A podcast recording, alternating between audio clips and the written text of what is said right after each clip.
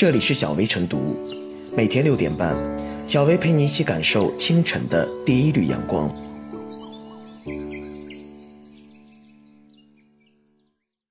本期导言：近日，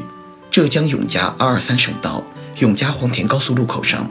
一辆奥迪越野车驾驶员服用感冒药后上路，迷糊中追尾一辆停在路边的大货车，所幸未造成人员伤亡。近年来，因服药后驾驶车辆而导致的交通意外屡屡见诸报端，却未引起足够重视。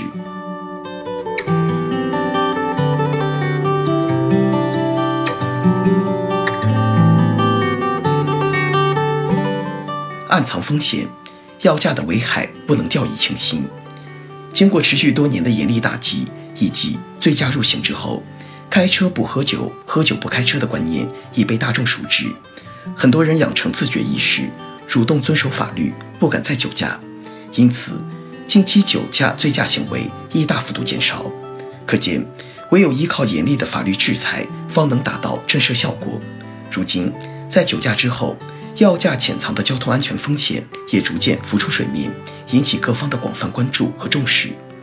众所周知，药物都有副作用，会对人体产生影响。部分药物服用之后，可能产生嗜睡、困倦、注意力分散、头晕、耳鸣、事物不清、反应迟钝等不良反应，影响司机判断和安全驾驶行为，很容易酿成祸患。很多人都知道开车需要适当休息，却忽视了服药后的驾驶风险，甚至认为自己能扛过去，以致埋下交通安全隐患。有资料显示，服药后驾车事故占全部交通事故的百分之十左右。药驾的危害性很大，不能掉以轻心，需要采取相应的控制措施，警告司机服药后不要轻易上路，防范发生药驾交通事故。由于我国目前还没有对药品驾驶等级作出明确规定，《道路交通安全法》对药驾缺乏强制性规定和处罚条款，致使服药后发生交通事故，也只能按照普通行为标准处罚，难以达到警示效果和遏制作用。因此，有必要考虑。将药价纳入法律限制性条款，对药物进行分类，提醒司机哪些药物服用后需要经过多久的时间全部代谢之后才能正常驾驶，以免发生交通事故。同时，临床药师应加强患者的用药教育，指导患者安全用药，提醒司机防范药驾。广大驾驶员也应吸取血的教训，遵从医嘱，科学服用药物，并在服药前仔细阅读说明书。如果有此类副作用，就应尽量避免药物在血液浓度峰值的时间内开车。如此，则可主动降低药驾风险，既能保护自己，也能对他人的安全负责。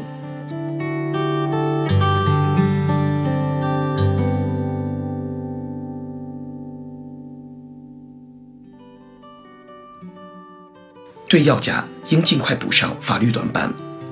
继酒驾、毒驾之后。如今又出现了一个新的名词“药驾”，而所谓药驾，简单来说，就是指驾驶人员服用了影响安全驾驶行为的药后仍然驾驶的行为。现实生活中，人们因身体不适打针吃药是常有的事情，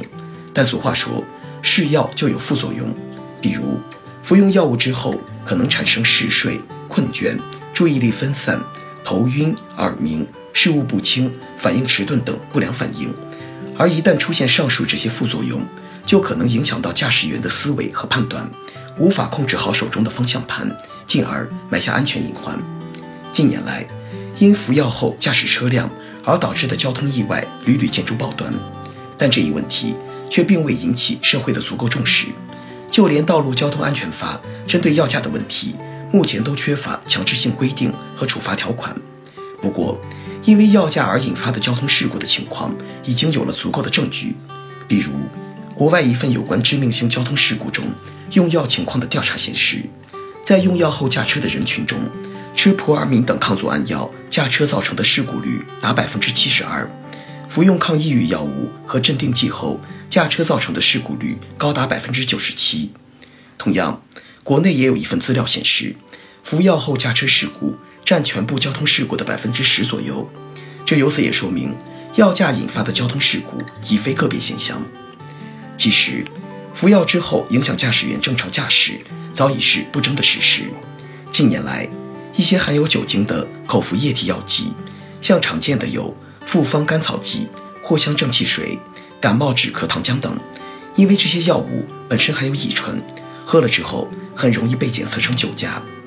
而据医学专家介绍，目前有抗组胺药、抗抑郁、焦虑类药、镇静催眠类药、解热镇痛药、抗高血压药、抗心绞痛类药等七大类药物，会对人的精神直接产生作用，影响到正常的思维和判断。特别是在服药之后，会出现头痛、打瞌睡、浑身乏力、注意力不集中等症状。此时驾驶机动车，显然会直接影响到驾驶。为此，相关医学专家呼吁。在口服涉及药价的药品后，六到七个小时尽量不要开车。医学专家的提示和呼吁虽然能够在社会上起到一定的宣传和引导作用，但是对于日渐增多的药价问题，笔者以为还是应当尽快补上法律短板为好。一来，随着我国机动车保有量的不断增多，开车出行就如同过去骑自行车出行一样，已是家常便饭，而一些人。在生病服用药物之后，继续驾驶机动车，就很容易埋下安全隐患。这个问题已经容不得再犹豫不决。二来，对于药价问题，目前法律层面尚属空白，而面对药价不见减少的现实，亟待法律层面予以界定和规范。至少应当明确提出服用几大类药物后不能驾车的要求。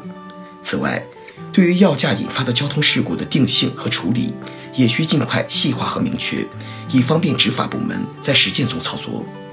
药价的危害不亚于酒驾，对这个问题绝不能视而不见。既然酒驾法律已经给出了明确的定性和执法标准，那么对于药价也需要尽快给出一个明晰的法律说法，不然随着药价的不断增多，我国道路交通安全形势。或将受到更多药价因素所带来的不利影响。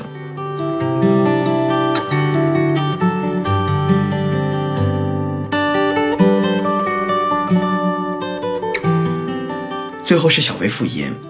眼下开车不喝酒，喝酒不开车的观念已经深入人心，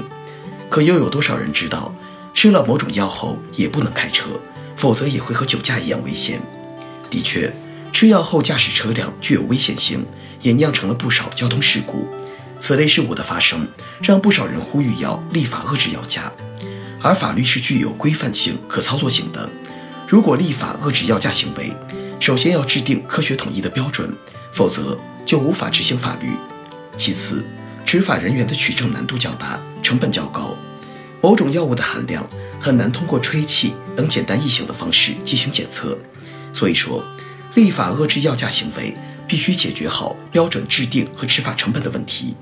不过现阶段，可以要求药品生产商在包装盒显著位置提示影响安全驾驶，先在安全教育上下足功夫。